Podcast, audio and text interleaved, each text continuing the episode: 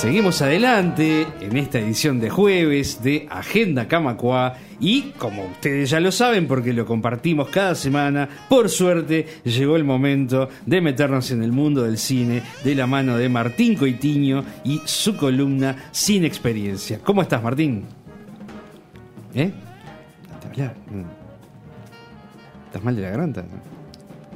Estás perfecto. Me estás haciendo gestos, Martín. O sea, yo te entiendo. Levantás el pulgar, quiere decir que estás bien. Es radio. Martín, ¿querés que grabemos de nuevo? No, me dice que no. ¿Y cómo hacemos con los oyentes?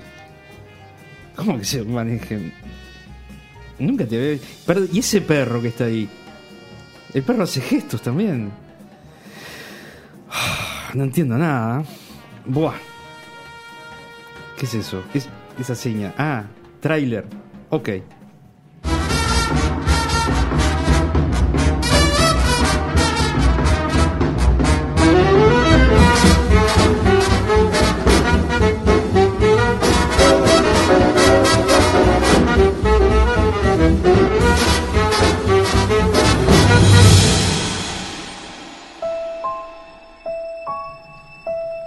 Ahora entiendo un poco más, Martín. Sacate del rol, salite del personaje un poco, Martín. Sin palabras, sin palabras. Sí, sin palabras, literalmente sin palabras. ¿Qué, ¿Qué es esto? El artista, la película que hoy nos convoca ganadora del Oscar a Mejor Película, de Michelle Hassavinicius, que no lo conocíamos en ese momento.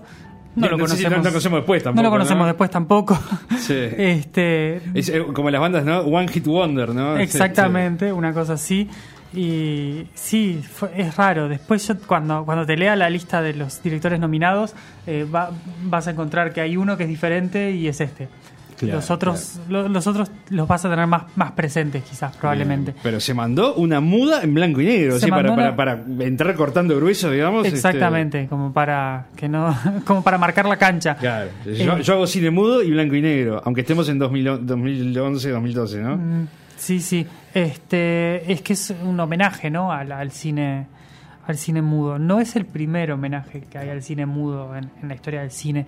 Hay una película, por ejemplo, eh, de Mel Brooks muy interesante que se llama Silent Movie, que es una película eh, también muda sobre eh, Mel Brooks y un grupo de amigos tratando de hacer una película muda, o sea, es y tratando de convencer a Hollywood de participar en una película muda. Entonces es bastante meta porque tiene esa cosa de tenemos que conseguir actores importantes, entonces aparecen mismo esos actores importantes en la película como para conseguir ese objetivo. Pero acá no, acá está em, ambientada y centrada a finales de la década del 20, a principios de la década del 30, justamente en ese periodo de transición, ¿no? En el que hacen referencia, por ejemplo, películas como Cantando bajo la lluvia, que también hace un poco de referencia a eso, a lo que eran las primeras épocas del sonido, y acá con un, con un artista que es reticente a ese cambio, pero que es, es, uno de esos cambios que son inevitables en, en, el cine. Yo cuando, en su momento, cuando había hecho la crítica de la, de la película este, en, el blog, y eso hablaba de que el cambio, por ejemplo, del color tomó décadas. Digo, hoy nosotros conocemos Psicosis de Alfred Hitchcock en blanco y negro, y es como 30 años después de que empezaron a aparecer las películas en color, ¿no? porque también, porque es bastante paralelo el comienzo del color con el del sonido, porque es a finales de la década del 20. Pero el sonido no, el sonido no, no tuvo ese, ese tiempo de espera. Fue más el sonido en el momento en el que empezaron a ver películas con sonido, prácticamente todas cambiaron a, Se cambió el formato. enseguida. Porque... Y ahí quedaron actores tirados, digamos, que no podían hablar. Sin duda, sin duda. Porque claro, ese, ese cambio es, es fundamental para el, naturalismo de la película, ¿no? De, de lo que estamos viendo.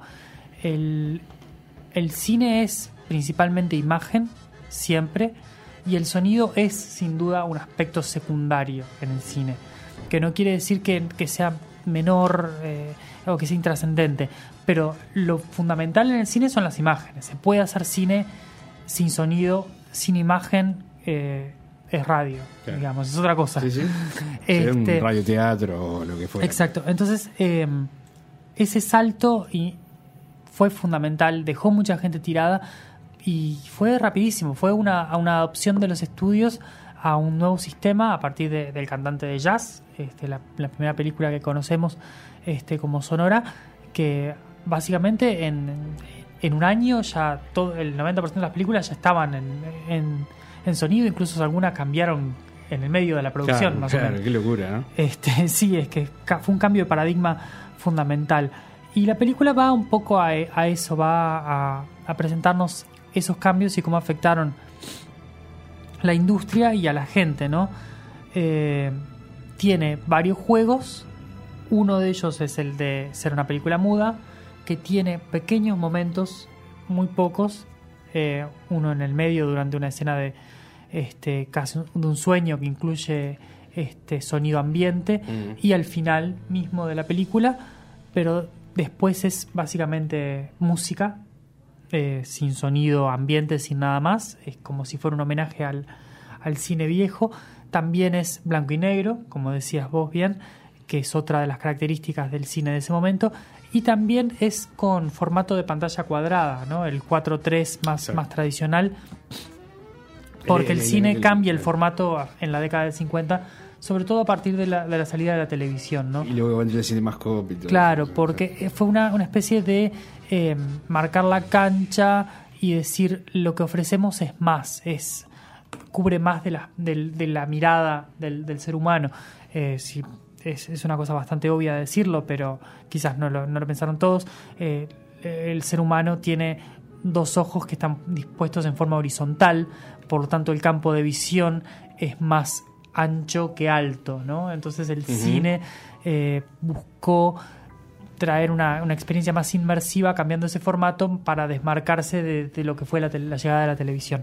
Pero durante las primeras décadas eh, la pantalla del cine era cuadrada y ese es el aspecto, el aspect ratio, como le dicen, el formato en el que está, en el que está filmada la, la película. Este, también tiene los créditos antiguos, eh, esos de que estaban presentados como en placas, con los nombres enfrentados uno a otro, con, con los puntitos en el medio y ese tipo de, de detalles para, para hacer un homenaje. Y este comienza con en 1927, como te decía, que es el último año sin sonido y con este con la frase no diré ni una palabra que dice este el, el personaje de interpretado por Jean Dujardin que es eh, Georges Valentin el personaje en realidad haciendo un personaje en una película y las- la respuesta a eso es speak, o sea, habla, y ese es un poco el eje de, de toda la cuestión, ¿no? Va a ser eh, el mundo diciéndole que tiene que hablar, que tiene que, que integrarse a ese nuevo sistema, y él un poco reticente, y ese es uno de los, de los aspectos que ahora cuando yo revisaba la, la película, me di cuenta que en realidad está, pero no está del todo bien explotado, porque la reticencia de él hablar en el cine es propia. O sea, porque al final de la película dice, nadie quiere verme hablar. No es necesariamente cierto, porque no es que él fracasa como actor en, la, en las talkies, en las películas eh, con diálogo, porque él no lo intenta. Directamente No cuando le viene. interesa, ¿no? No claro, cuando viene esa- esas películas, él dice, no, yo voy a hacer una película muda y se la financia y se desfinancia por eso, pero porque él quiere, o sea, por un tema prácticamente de principios. Entonces, eh, en realidad la- el, el problema de él va a ser, es, va a ser el ubris, o sea, va a ser eh, un tema simplemente de, de orgullo, ¿no? O sea, el, es una de esas películas en las que el problema principal del protagonista es, es el mismo, no es el, no es el universo que cambia. Y eso es lo que construye la historia también. Claro. Más allá de lo que pasa, que aparece ella, todo eso, pero... pero, Sí. pero... Entonces, claro, esa, esa declaración de él al final es falsa por lo que vimos y por todo lo que nos está contando la historia. Porque lo que nos está contando la historia es que cuando se produce ese cambio, él no quiere cambiar con los tiempos. Claro. Y lo que tiene el mundo es que el mundo cambia independientemente de la voluntad que uno tenga, ¿no? Este, Claro, es una resistencia al cambio que adquiere sentido, pero básicamente solo para él, ¿no? Claro. Para, para los que son como él, que no eran lo que predominaba en ese cambio en la industria. No, sin duda.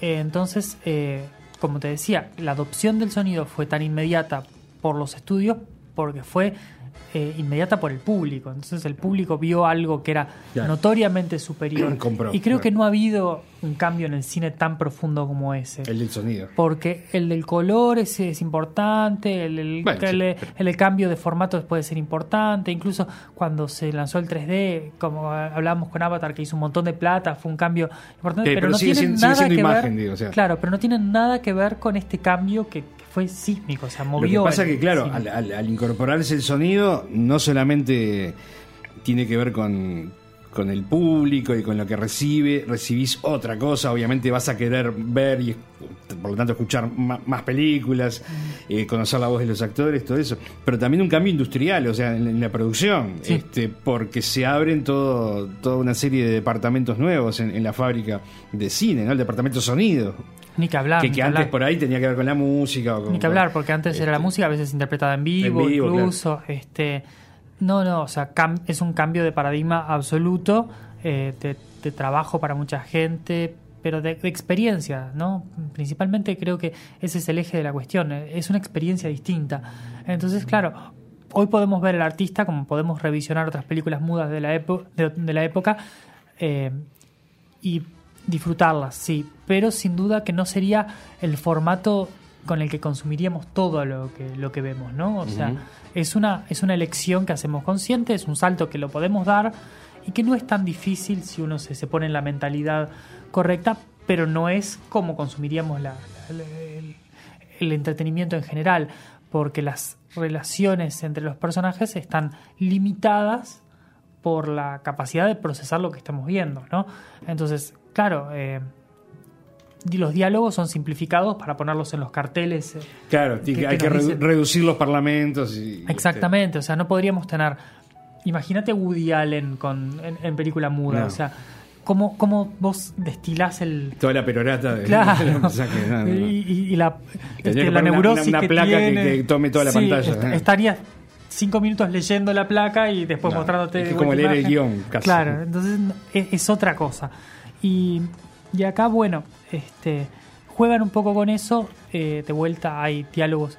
Hay algunos que son inferidos porque no están explicitados en placas, sino que simplemente por cómo se mueven los personajes, que están en una línea entre eh, la naturalidad y el homenaje, ¿no? Porque el, cine mudo tenía como elemento para actoral la exageración. Para que nosotros pudiéramos entrar bien a, a lo interno de los personajes, ¿no? Era expresar externamente lo que los personajes sentían y, y decían para no tener que poner cada uno de los diálogos. Eh, hay un poco de eso, pero también hay una, hay una línea un poco más natural en la actuación. Entonces se está manejando en un registro intermedio. No es exactamente la actuación del cine mudo original la que, la que vemos, sino que está trabajando para que nosotros podamos entender lo que está pasando sin caer en los excesos de, de la época. Y bueno, la, la historia que nos va contando va a ser de básicamente de, de George Valentin y de, y de Peppy Miller y cómo se relacionan entre los dos. Eh, Berenice Bello, que, que después vamos a ver, está nominada a Mejor Actriz de Reparto, en realidad es casi, es casi coprotagonista, ¿no? O sea, tiene las dos patas. Sin duda que, que el personaje este, de Jean Dujardin es el, es el protagonista, pero es una película que tiene dos protagonistas, porque es la caída de él y el ascenso de ella casi tres, que en diría. paralelo. Bueno, el perro, Te, sin te duda. olvidas del perro. El perro lo- no, no es menor, no, no, no, tiene, tiene un papel importante el perro. Yo no estoy seguro de ninguno de los Oscars que ganó la película, pero si me hubieran dado para elegir al perro le daba Actor. uno. Sí, Como actor de reparto. como actor de reparto probablemente. Sí, sí, sí. El perro es una maravilla. Ugi, ¿no? Ugi. Ugi, Ugi. Sin duda, eh, es una maravilla el perro. eh, Es, es, es imposible no, no, No, no adorarlo. quererlo, claro, por supuesto. Brutal. Este, entonces, claro, comienza con ese encuentro accidental y accidentado este, entre ellos dos y, y va a mostrar esas, esas carreras divergentes, ¿no? Este, ella en el ascenso, en parte gracias a él, en- gracias al encuentro fortuito, gracias a que él le dio para adelante en, en la primera película en la que trabajaron juntos y que él le dio el, el puntapié con, con el lunar ese que le dijo es la, la diferencia que tenés para, para marcar y la caída de él porque no porque no puede a- a- adaptarse a ese tiempo, ¿no? Este y tiene momentos, tiene, tiene mucho juego con el hablar y no hablar, ¿no? O sea, eh, ya mismo en, la, en, el, en el comienzo, eh, cuando están detrás de bambalinas, hay un cartel que dice, eh, por favor, eh, manténgase en silencio detrás de la, de la pantalla, una cosa así. O cuando empiezan en el 29 los problemas realmente matrimoniales, que ya se estaba plantando la semilla en, el 27, pero entre Valentín y, y su, George Valentín y su mujer, eh, ella le pregunta, ¿por qué te resistes a hablar? Y es eh, en dos sentidos, ¿no? Es ¿por qué te resistes a hablar de lo que nos pasa entre nosotros? Claro. Y ¿por qué se resiste a hablar eh, trabajando. trabajando. Entonces tiene ese tipo de, de momentos así. También tiene una, una juxtaposición visual muy interesante cuando ella va a dar la entrevista para una radio en, en un restaurante en el que están él con su chofer por un lado y ella con los periodistas por el otro. Sí, Entonces sí. están como en una imagen espejada. Este, ella hablando básicamente de- del mundo del espectáculo que lo incluye a él y él este como cada vez más excluido de ese, de ese mundo y está esa juxtaposición está buena, ese tipo de cosas están buenas, como así como la referencia al jueves negro, ¿no? Eh, En el momento en el que fracasa su película, fracasa también el, el proyecto americano económico y bueno, este después cuando los cuando nos volvamos a reunir con él, que va a ser en el 31, él va a estar viviendo en un apartamento que nada que ver con la casa que tenía, que le va a cambiar su situación económica, eh, toda la, la- la vida de él va a cambiar. Y este se va a ir acercando cada vez más al alcohol, ¿no? Este, al principio como una muestra como que tenía unas botellas ahí, y después ya una muestra en la que él estaba básicamente dominado por el alcoholismo y termina en ese incendio en el que el perrito es justamente el héroe El héroe, claro. de, de la película.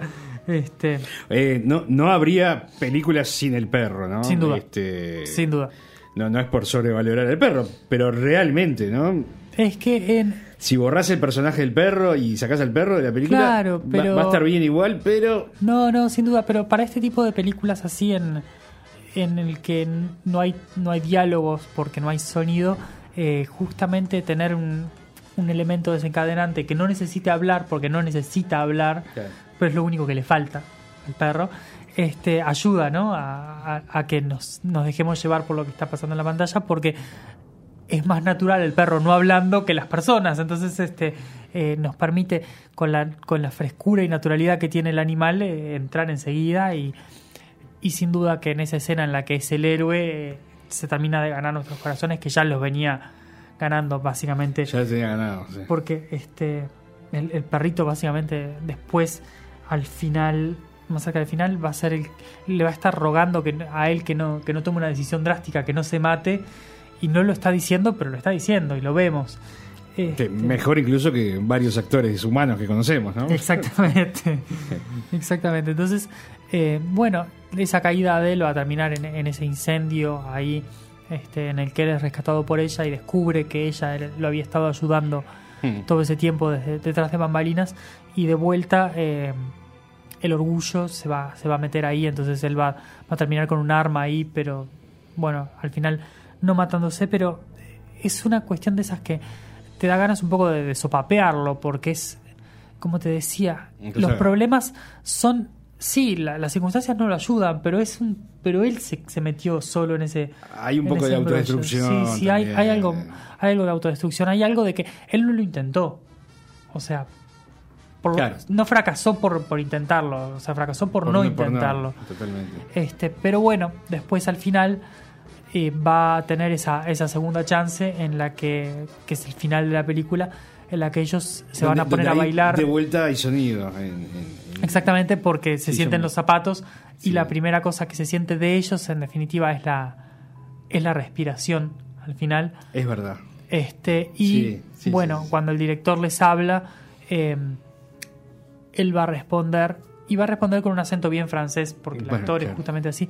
Entonces, quizás eso nos presente la, Ah, ahora la, entendemos la idea de por qué él en realidad no estaba tan dispuesto a hablar o por qué él No- pensaba no, que iba a haber una no quería quedar como un francés hablando en Hollywood. Exactamente, Este, quizás esa sea. Pero no está demasiado subrayado, o sea, es una interpretación que podemos hacer nosotros que no necesariamente tiene por qué ser eh, verídica o no. Eh, porque justamente lo- los, dos, los dos protagonistas eh, no hablan inglés como primer lenguaje y el perro tampoco, por lo tanto, este, eh, esa es una barrera que, claro, al ser una película muda es perfectamente superable, ¿no? Sí, sí, claro.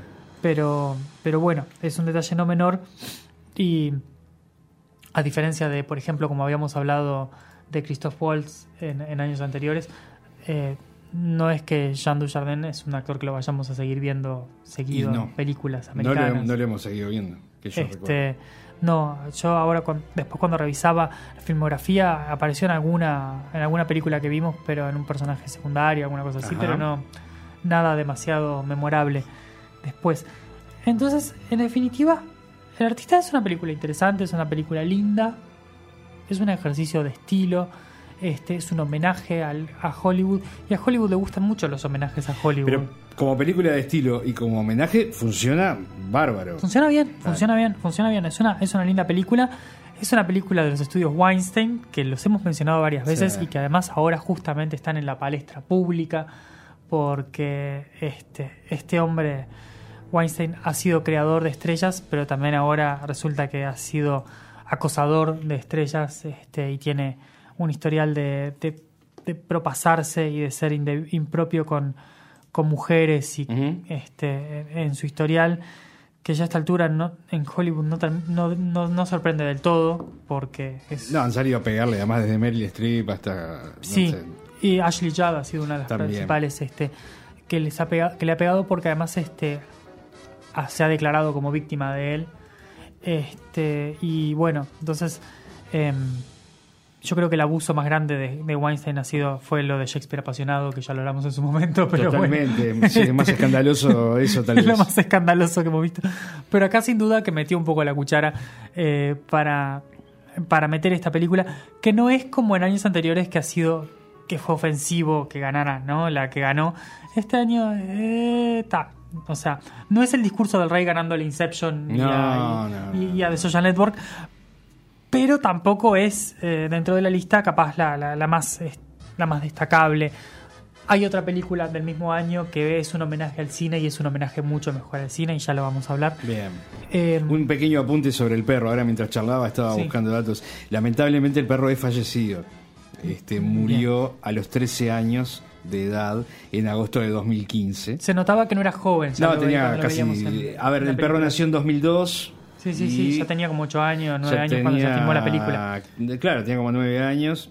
Y estaba viendo acá que había trabajado ya en algunas películas anteriores. Es, pero es maravilloso el, el está en el paseo de la fama de Hollywood, además. el y perro, bien ¿eh? merecido que está. Este murió, le- bueno, le aplicaron eutanasia a los 13 años ya siendo Ya este, estaba mayor. veterano. Así que bueno. Pero bueno. Si alguien se preguntaba qué fue del perro, bueno. Sí, porque de, de, todo- de los actores que aparecen, los protagonistas, por lo menos es el que queríamos volver a ver. Porque tampoco Berenice... eh, tam- Bueno, eh, yo después estuve averiguando y Berenice Bello trabajó, por ejemplo, en las siguientes películas de, eh, de Michelle Hasavinicius. Y, las, y la pregunta que me hice es, inmediatamente, porque uno es malo, la gente es mala y comenta y la gente Acá hay piensa mal y acá hay algo. Y, des- y dije, ¿con quién estará casada eh, Berenice Bello? Oh, Con casualidad. Michelle Hasavinicius, o sea que... Bueno, en fin, no estoy queriendo decir nada, pero no, no, cada uno sacará bueno, sí. propias conclusiones. Eh, la película está bien, está bien contada, está bien armada, es interesante, es un lindo homenaje, eh, está bien filmada, tiene un lindo contraste, blanco y negro, tiene... eh, está bien, pero no es una gran película, está... eh, Es interesante porque es memorable y porque sale de la norma y, y juega bien con, con- con los códigos del cine.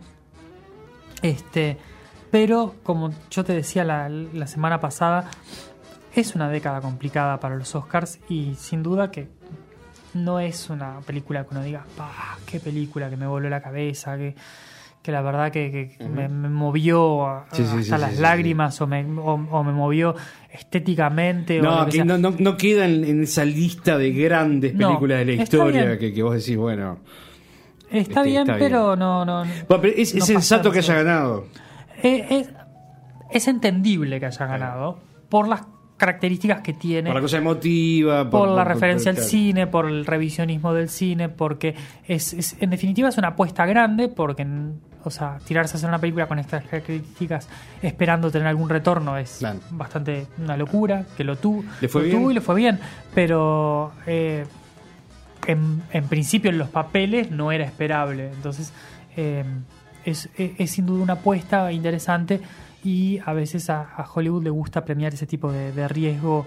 Claro. eh, sobre todo cuando se refiere a sí mismo. ¿Te parece que pasamos un poco a ver? Sí, ¿cuál era el contexto? ¿Cuál- Panorama. ¿Cuáles eran los competidores? ¿Cuáles quedaron atrás? Bueno. ¿Qué, qué otra cosa había? Había, por ej- bueno, obviamente que ganó mejor película. Las otras que habían era eh, Los Descendientes de Alexander Payne, que hemos hablado de él.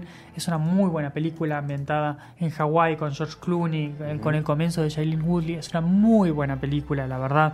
Este, muy emotiva, muy bien contada. Eh, Extremely Loud and Incredibly Close, que es una película que mezcla el melodrama con el 11 de septiembre. Es un poco complicada la película, la verdad. The Help, Vidas Cruzadas, muy buena película, muy interesante. Eh, no de esas que uno piensa inmediatamente para, para el Oscar, pero está, pero está bien. Moneyball, que es una película con Brad Pitt, eh, es con guion de Aaron Sorkin, que, este, que está de moda, Aaron Sorkin en ese momento, que es una película interesante. Caballo de Guerra, de Steven Spielberg. Es, no es de las películas esas más destacables y memorables de Steven Spielberg, pero es absolutamente eh, conmovedora. Es de esas películas que la ves y como que te, te, te Sí, sí, retuerce. sí. Eh, el árbol de la vida, quizás la objeción más grande que yo tengo con todas estas, porque el árbol de la vida me pareció de las películas más pretenciosas que vi en mi vida. Eh, Terrence Malick no es fácil. Eh, es como que lo amás o lo odias. Y yo lo he amado en algún momento, pero en el, en el árbol de la vida no puedo, lo, lo detesto, porque eh, es, es, es absolutamente pretenciosa, insiste sobre el punto al que va todo el tiempo y es como que eh, es... No sé, eh, es, es una exposición Esa cosa de, de- de- de la madre, el padre, el hijo. Sí. todo el tiempo. Y no, no sé, me parece que está insistiendo demasiado sobre el punto en vez de contar algo y, y hacerlo. Es larguísima, además, ¿no? Claro, porque hay cosas que se pueden contar sin duda sin hacer un- una, un- una historia lineal y eso está bueno. Pero cuando vos buscas hacer algo de una forma no lineal, hacelo como una metáfora y hacelo como una metáfora bien. Pero si vos me lo estás diciendo, entonces, en definitiva, es alguien diciéndome el, el objetivo de la película Me y mostrándome me estás imágenes para, para, para que sea lindo. Entonces, no, no, no es ni una cosa ni otra, ¿no? No es ni algo que hace referencia a algo y que vos tengas que, que hacer internamente el proceso de decir qué me está diciendo, ni es una película que me está contando linealmente una historia. Entonces, no va ni a uno ni a otro. Y las dos películas que son mis favoritas de acá es Medianoche en París de Woody Allen, que para mí es es- una maravilla. Sí, buenísima, claro. También un homenaje a otra época, no por el lado del Sí, cine, sí, sí, pero por, por un homenaje a, a A- épocas pasadas. a un way of life. Exactamente, que, en- que en definitiva además está bueno porque...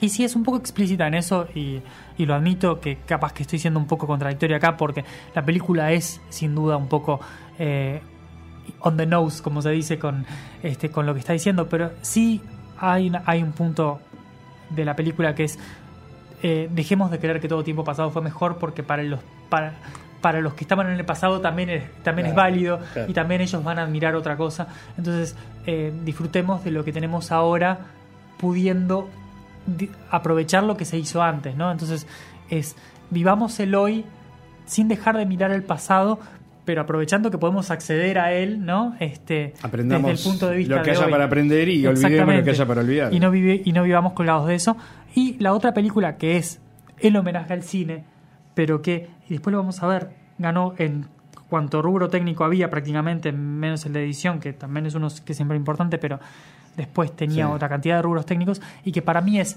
el homenaje al cine de ese, de ese año excelentemente bien contada con una cantidad de herramientas técnicas que es Hugo la Sí. de la invención de Hugo Cabaret de Martin Scorsese, Sí, sí. que para mí es una gran película, este visualmente tremendamente bien lograda, un homenaje al cine, sobre todo de Georges Méliès, ¿no? Este, Totalmente. eh, pero además eh, es, es un es un homenaje cinematográfico al cine, ¿no? O sea, además con un elenco con un elenco brutal, brutal. este Ben Kingsley, lo- los chiquilines también son Asa Butterfield y Chloe Moretz son, están muy bien. Este, está, están todos muy bien y está muy bien contada y visualmente tremendamente bien trabajada. Y viste cuando hablábamos de vuelta de, de- de- este de la película por la que ganó este, Los Infiltrados, por la que ganó Martin Scorsese. De vuelta, yo, así como te decía en su momento, que cuando lleguemos al Lobo de Wall Street, para mí es mucho más película y mucho más merecedora de ganar por esa, también para mí Martin Scorsese es más merecedor de ganar el Oscar por Hugo que, Que- por, que por- que por la que ganó. Claro. Este, para mí es una gran película, es una de las películas del año y me, la verdad que si, si tenía que elegir entre las dos películas sobre, sobre el cine en ese momento, me hubiera inclinado por esa porque Es creo que es... en 3D, ¿no? Sí, Eh, también que- este, es una- como un una- 3D una curiosidad. absolutamente inmersivo en el Sí, que sí. Martin Scorsese lo hace con tomas largas. Sí. Este, el comienzo nomás es, es, un, es un plano secuencia que nos va metiendo en esa estación de tren. Eh, visualmente tremendamente bien lograda, eh, muy, muy buena película. Y bueno, para mí era, era la mejor. Vamos, si vamos a director, Sí. y como te decía, hay un elemento que es diferente a, los demás. Yo te doy la lista. Alexander Payne, Martin Scorsese, Woody Allen, Terence Malick y Michelle Vinicius. Hasa Vinicius desentona. Desentona porque es el que decimos quién este, y es el que ganó. Y yo entiendo el premio porque es en definitiva una, una dirección distinta a, a lo normal. Pero eh, que pasa que para, para, mí, para ganarle a esos tigres. para mí, Este, para claro. mí era para Scorsese. Este, Por, se- por Hugo, claro. Sí, seguido por Woody Allen, este, porque el trabajo que hacen ahí es fundamental. Pero, Pero, predominó seguramente la, la cuestión emotiva, la historia, todo Exactamente. eso. Eh. El perro, ¿por qué no? El perro, este, yo creo que, claro, en, en, ese, en esa decisión que tuvo que hacer la academia entre, entre las películas autorreferenciales, hubo un- una inclinación por, por la de por la que estaba más centrada quizás en, en- en los actores y eso, que no nos olvidemos que los actores son la rama eh, que más integrantes tiene en la academia, entonces eh, los votos eh, son decididos en general por la cantidad de actores que hay en la vuelta. Ganó- mejor actor ganó Jean Dujardin de vuelta que no pasó a, a mucho más que eso este, estaba Demian Bichir estaba George Clooney por The Descendants que para mí es una de las mejores actuaciones del año Gary Oldman por eh, El Topo creo que se llamó acá Tinker Tailor Ah, Soldier sí. Spy Sí. que es una película de espías muy interesante Sí, basada en una novela de John Le Carré que es muy recomendable también para de esas que anoten este, que siempre que siempre decimos anoten Para el películas fin de semana. Exactamente. Y estaba Brad Pitt por Moneyball, que es una muy buena actuación. Brad Pitt es un muy buen actor cuando quiere. Cuando no quiere, hace Troya y es un desastre de película, pero cuando quiere, actúa bien. Eh, por actriz, bueno, abonada de la casa, Meryl Streep, por La Dama de Hierro. Eh, volvemos a, a regentes, eh, Sí, sí. monarquías o este o de parte de gobierno, pero británicos de que siempre hierro. andan en la vuelta. Sí. Este, siempre andan en la vuelta. Glenn Close por Albert Nobbs, que es un personaje eh, transgénero muy interesante. Eh, Viola Davis por The Help, por Vidas Cruzadas, que hace un muy buen Sí, trabajo. sí. Rooney Mara por esa película de David Fincher, la adaptación de la saga Millennium, eh, la chica con el tatuaje de dragón. Y Michelle Williams, que te acordás que creo que la mencionamos, fue, creo que fue la semana pasada, que dijimos es una actriz, sí, eh, la semana pasada fue por Blue Valentine, esta vez por My Week with Marilyn, es una muy buena actriz. Eh, de vuelta, recomendamos que busquen lo que ha hecho porque realmente vale la pena. No me la acuerdo, ahora no, ahora no me acuerdo, pero debe ir a mirar. Este, ella hace de Marilyn Monroe en Sí, esa, sí, en sí, esa sí. película. Eh, por actor de reparto, un, un actor que yo le tengo mucho cariño porque trabaja en unas películas favoritas, mi- mis, películas favoritas.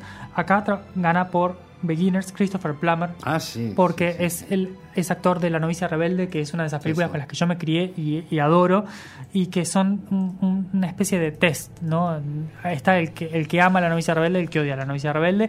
Yo estoy en el primer grupo, sin duda, para, a mí me encanta, no tengo ningún problema en decirlo. Más esos veteranos. Este, Sí, no, sí, él, siempre él es, bien, él es brillante, sí, sin duda. Estaba Kenneth Branagh por Mi Semana con Marilyn, estaba Jonah Hill, que es un actor que trabaja mucho en comedia, pero también este, se maneja muy bien en esa zona entre medio entre la comedia y el drama, eh, por Moneyball.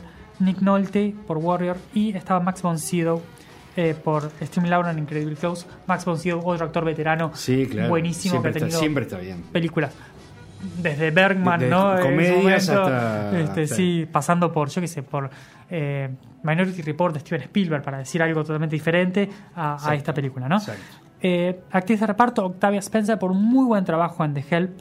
Eh, Berenice Bello por el artista. Jessica Chastain también estuvo en The Help y también trabajó. Eh, Janet McTeer, que no la tengo muy vista, por Albert Nobbs. Y Melissa McCarthy eh, por esa película Bridesmaids, que es muy buena. Y el trabajo que hace esa que hace ella de comedia es muy bueno y siempre decimos que la comedia a veces es vista como con, como con desprecio, pero el trabajo que hace ella en Bridesmaids es realmente genial y, y vale la pena verlo. Guión original, Medianoche en París, de, de Woody Allen, el guion, In- obviamente. Inapelable. Inapelable. Estaba en el artista, estaba justamente Bridesmaids, eh, estaba A Separation, que después la vamos a ver ganadora mejor película extranjera. En guion adaptado, eh, Los Descendientes, de Alexander Payne, un muy buen guion adaptado. También estaba Hugo, eh, estaba Moneyball, estaba, estaba El Topo. Películas interesantes.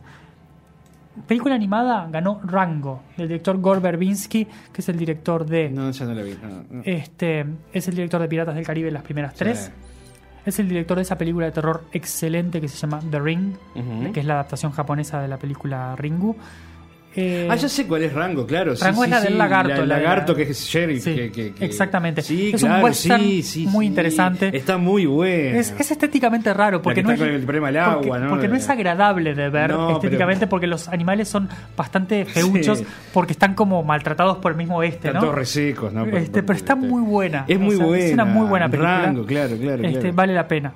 Y la película extranjera, como dijimos, de Asghar Farhadi, La Separación, es una muy buena película que vale mucho la pena, eh, que es emotiva y que tiene un final muy inteligente, eh, que creo que, que después de que la ves decís, claro, es la única forma en la que puede terminar.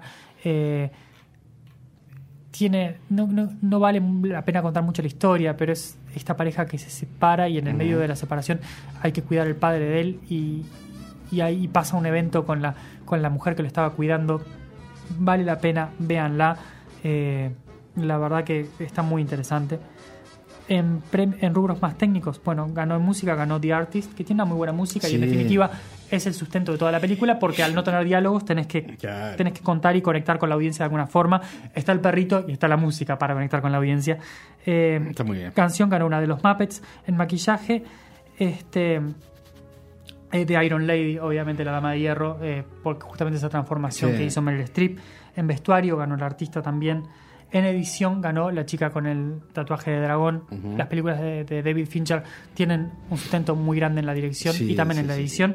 Y después, como te decía, en rubros técnicos, mezcla de sonido, edición de sonido, dirección de arte, efectos visuales y fotografía, ganó Hugo de Martin Scorsese, que creo que demuestra la construcción que tenía esa película y por qué decimos que en realidad era una de nuestras favoritas, porque tiene un sustento técnico muy interesante en una historia muy bien contada y eh, muy recomendable para todo el mundo.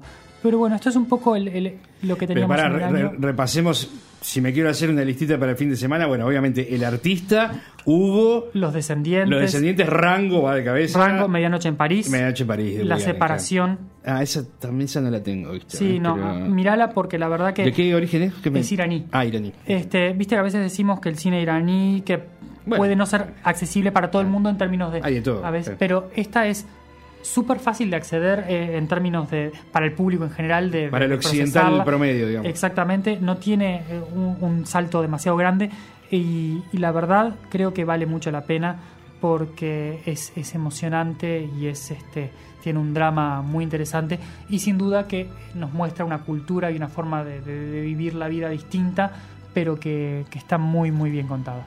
Fantástico, Martín.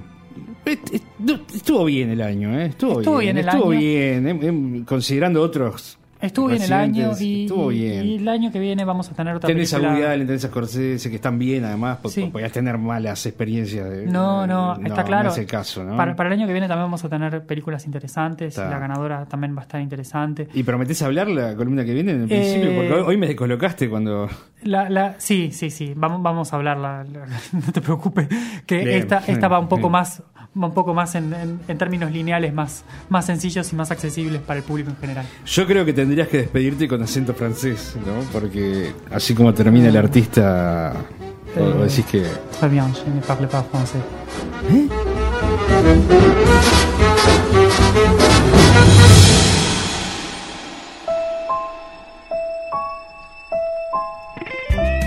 Hasta aquí, Agenda Camacua. Música, cultura y espectáculos. Mañana, como cada día, un nuevo programa. Tu música, tu sala, en tu radio. Conducción y producción Gustavo Fernández Insúa. Con la colaboración del equipo de Sala Camacua.